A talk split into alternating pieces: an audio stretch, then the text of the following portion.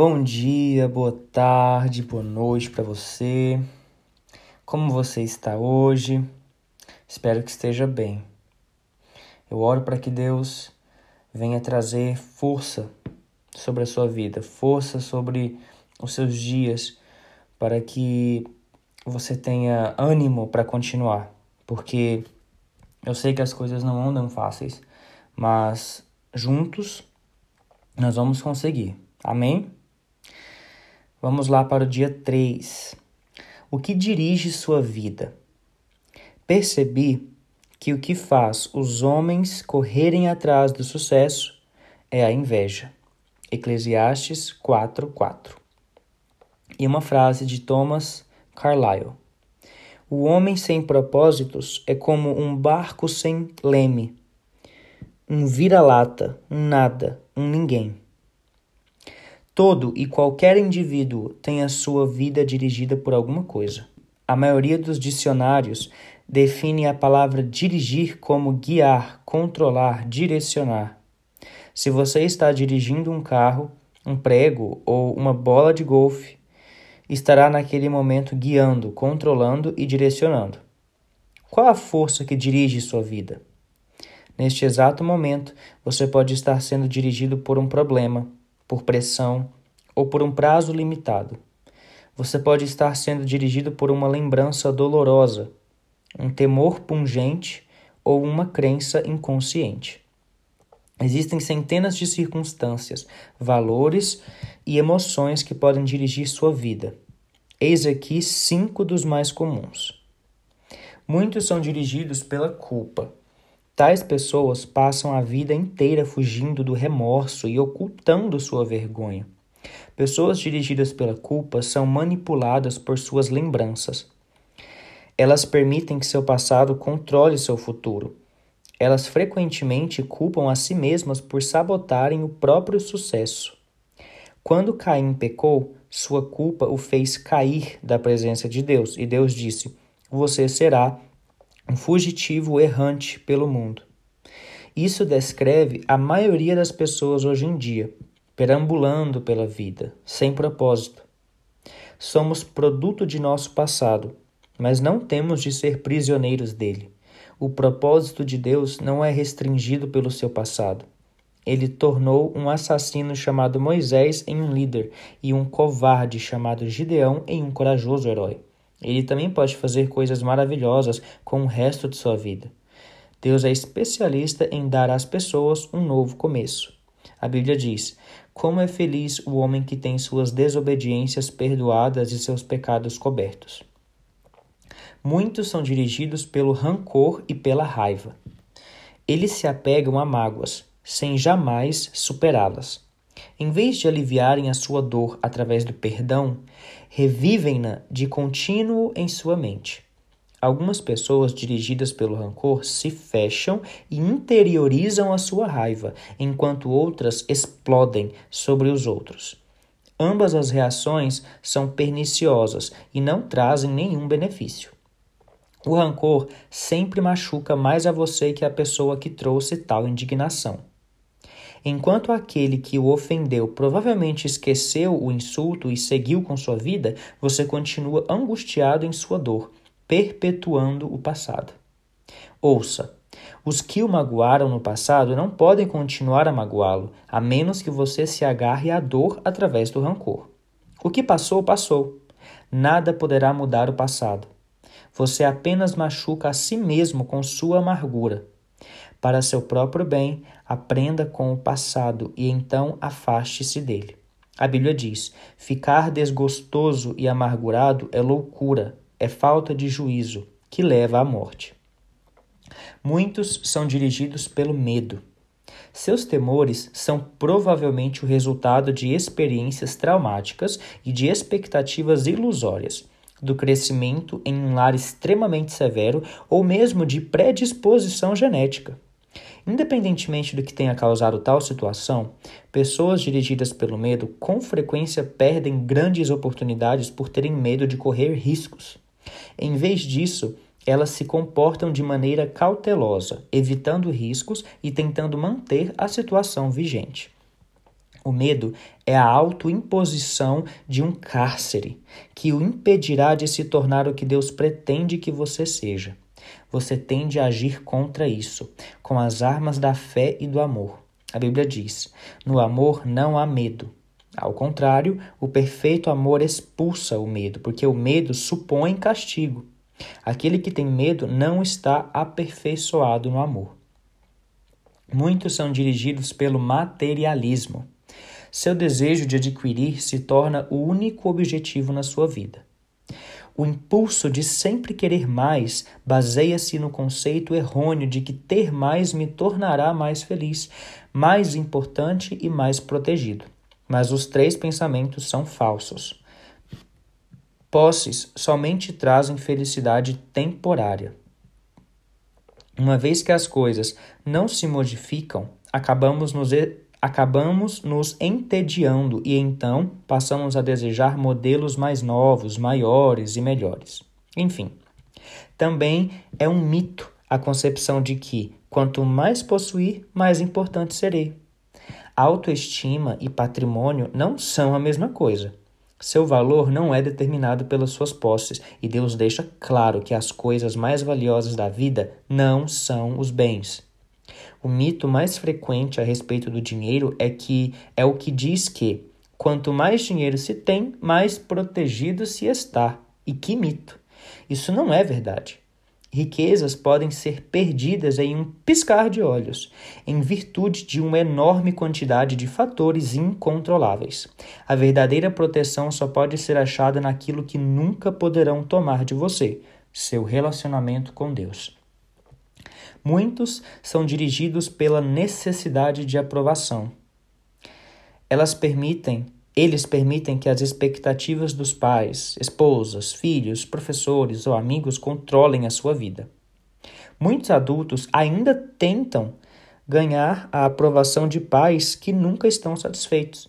Outros são dirigidos pela pressão social, sempre preocupados com o que os outros poderiam pensar. Infelizmente, os que seguem a multidão acabam normalmente perdidos nela. Frase ilustrativa. Nada é mais importante do que conhecer os propósitos de Deus para a sua vida, e nada pode compensar o prejuízo de não conhecê-los. Voltando. Não conheço todas as chaves do sucesso, mas uma chave para o fracasso é tentar agradar a todos. Ser controlado pelas opiniões dos outros é uma forma segura de deixar de lado os propósitos de Deus para a sua vida. Jesus disse: Ninguém pode servir a dois senhores. Existem outras influências que podem dirigir sua vida, mas todas levam ao mesmo impasse: potencial não aproveitado, estresse desnecessário e uma vida não realizada. Esta jornada de 40 dias mostrará como ter uma vida dirigida por propósitos, uma vida guiada, controlada e direcionada pelos propósitos de Deus. Nada é mais importante do que conhecer os propósitos de Deus para a sua vida, e nada pode compensar o prejuízo de não conhecê-los, nem o sucesso, nem as riquezas, nem a fama, nem os prazeres. Sem um propósito, a vida é um movimento sem sentido, uma atividade sem direção e acontecimentos sem motivo. Sem um propósito, a vida é trivial, mesquinha e inútil. As vantagens de uma vida dirigida por propósitos. Existem cinco grandes vantagens em se levar uma vida dirigida por propósitos. Primeiro, conhecer o propósito de sua vida faz que ela faz que ela tenha sentido. Fomos feitos para ser importantes. É por isso que as pessoas usam métodos questionáveis, como astrologia e psicologia, para descobrir isso. Quando a vida faz sentido, você pode suportar quase tudo. Sem isso, tudo é insuportável.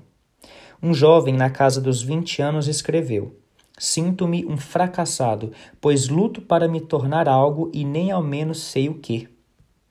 Tudo que sei fazer é sobreviver. Algum dia, se eu descobrir o meu desígnio, sentirei que estou começando a viver. Sem Deus, a vida não tem nenhum propósito. E sem um propósito, a vida não tem nem significado. Sem um significado, a vida não tem relevância ou esperança. Na Bíblia, Diversas pessoas expressaram sua falta de esperança.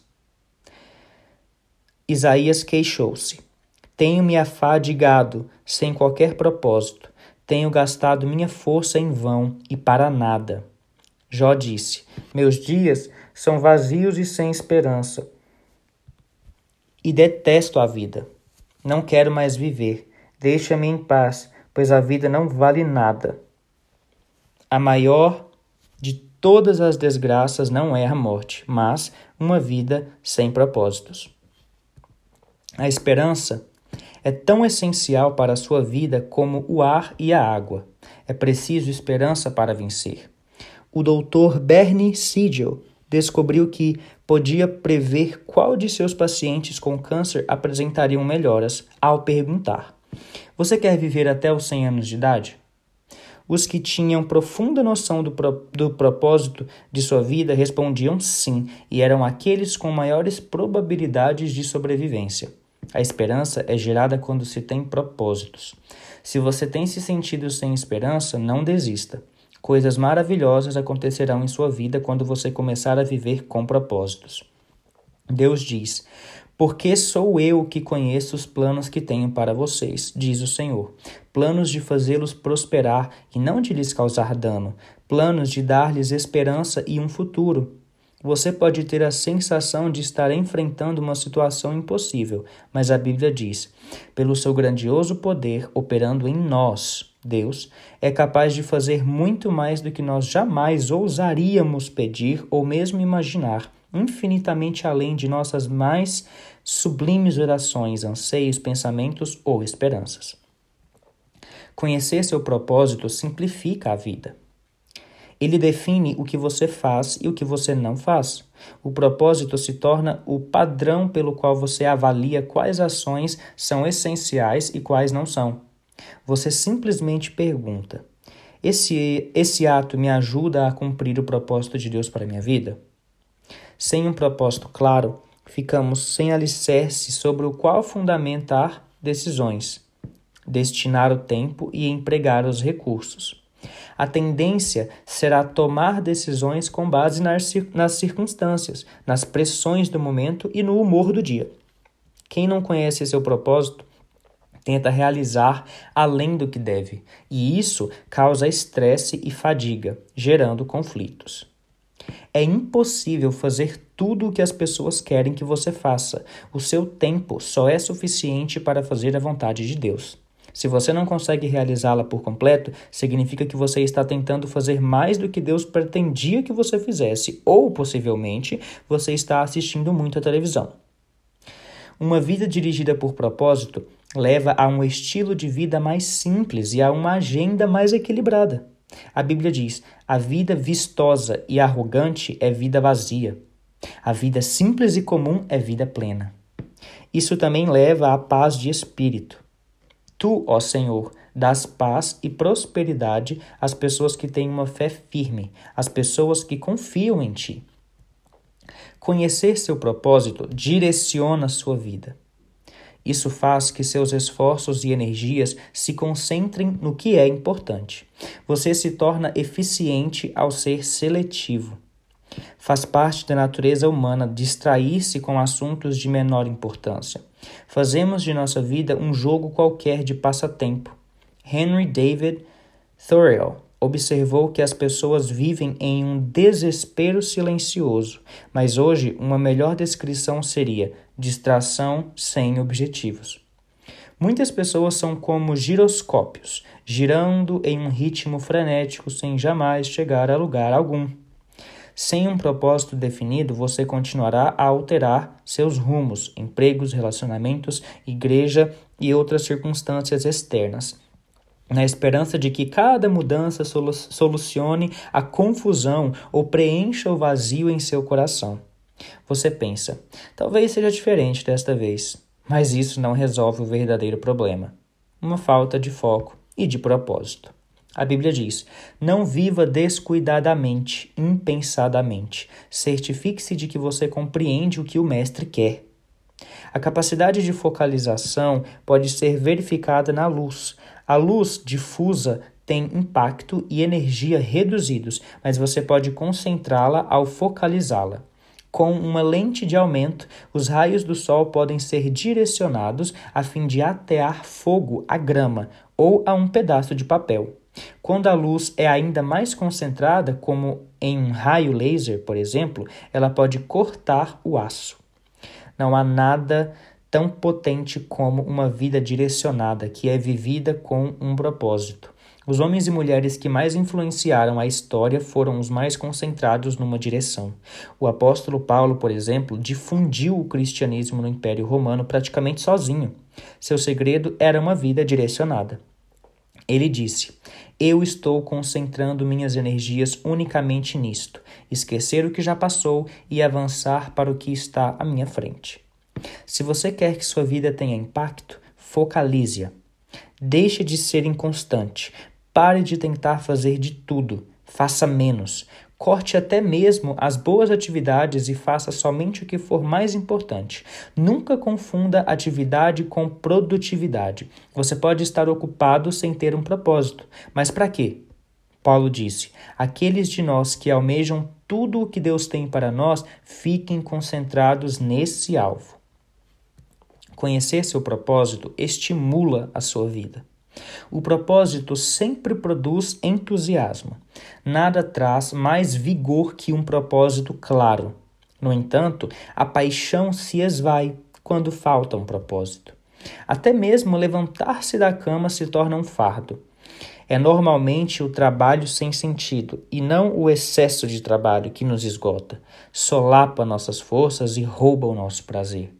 Frase ilustrativa: Se você quer que sua vida tenha impacto, focalize-a. Voltando. George Bernard Shaw escreveu: Esta é a verdadeira alegria da vida, ser usado por um propósito reconhecido por você mesmo como digno, ser uma força da natureza em vez de um exaltado e egoísta amontoado de ressentimentos e frustrações, sempre reclamando que o mundo não se devota a torná-lo feliz. Conhecer seu propósito o prepara para a eternidade. Muitas pessoas passam a vida tentando criar um legado a ser deixado sobre a terra. Elas querem ser lembradas quando partirem. Entretanto, o que em última análise mais importa não é o que os outros dizem sobre sua vida, mas o que Deus diz. O que as pessoas não percebem é que todas as realizações acabam sendo superadas. Recordes são quebrados, reputações desvanecem e homenagens são esquecidas. Na faculdade, a meta de James Dobson era ser o campeão de tênis de campeão de tênis da instituição. Ele sentiu-se orgulhoso quando seu troféu foi posto em um local de destaque na sala de troféus da faculdade. Anos mais tarde, alguém enviou-lhe o troféu pelo correio. Eles o haviam achado em uma lata de lixo quando a escola foi reformada. E James disse: No devido tempo, todos os seus troféus serão jogados no lixo por alguém. Viver para criar um legado na Terra é um objetivo tacanho. Uma utilização mais sábia do tempo é construir um legado eterno. Você não foi posto na Terra para ser lembrado, você foi posto aqui para se preparar para a eternidade. Chegará um dia em que você estará diante de Deus e ele fará uma auditoria em sua vida, um exame final antes que você entre na eternidade. A Bíblia diz: Lembrem-se, cada um de nós estará pessoalmente diante de Deus para ser julgado por ele. Sim, cada um de nós terá que prestar contas de si mesmo a Deus. Felizmente, Deus quer que passemos nesse teste, por isso ele nos passou as perguntas antecipadamente. Frase ilustrativa. Você não foi posto na terra para ser lembrado, você foi posto aqui para se preparar para a eternidade. Voltando. A partir da Bíblia, podemos supor que Deus nos fará duas perguntas fundamentais. Primeira, o que você fez com meu filho, Jesus Cristo? Deus não irá perguntar sobre seus antecedentes religiosos ou visões doutrinárias. O único ponto importante será: você aceitou o que Jesus fez por você? Aprendeu a amá-lo e a confiar nele? Jesus disse: Eu sou o caminho, a verdade e a vida. Ninguém vem ao Pai a não ser por mim. Segunda, o que você fez com o que eu lhe dei? O que você fez com sua vida? todas as dádivas, talentos, oportunidades, energia, relacionamentos e recursos que Deus lhe deu? Você os gastou consigo mesmo ou os utilizou para os propósitos que Deus lhe deu? Prepará-lo para essas duas perguntas é o objetivo deste livro. A primeira vai determinar onde você passará a eternidade. A segunda determinará, de, determinará o que você fará na eternidade. Ao terminar este livro, você estará pronto para responder a essas duas perguntas. Terceiro dia, pensando sobre o meu propósito. Um tema para reflexão. Viver com um propósito é o caminho para a paz. Um versículo para memorizar. Tu, ó Senhor, dás paz e prosperidade às pessoas que têm uma fé firme, às pessoas que confiam em ti. Isaías 26, 3. E uma pergunta para meditar. A opinião da minha família e de meus amigos é a força que dirige a minha vida? Que força quero que dirija a minha vida?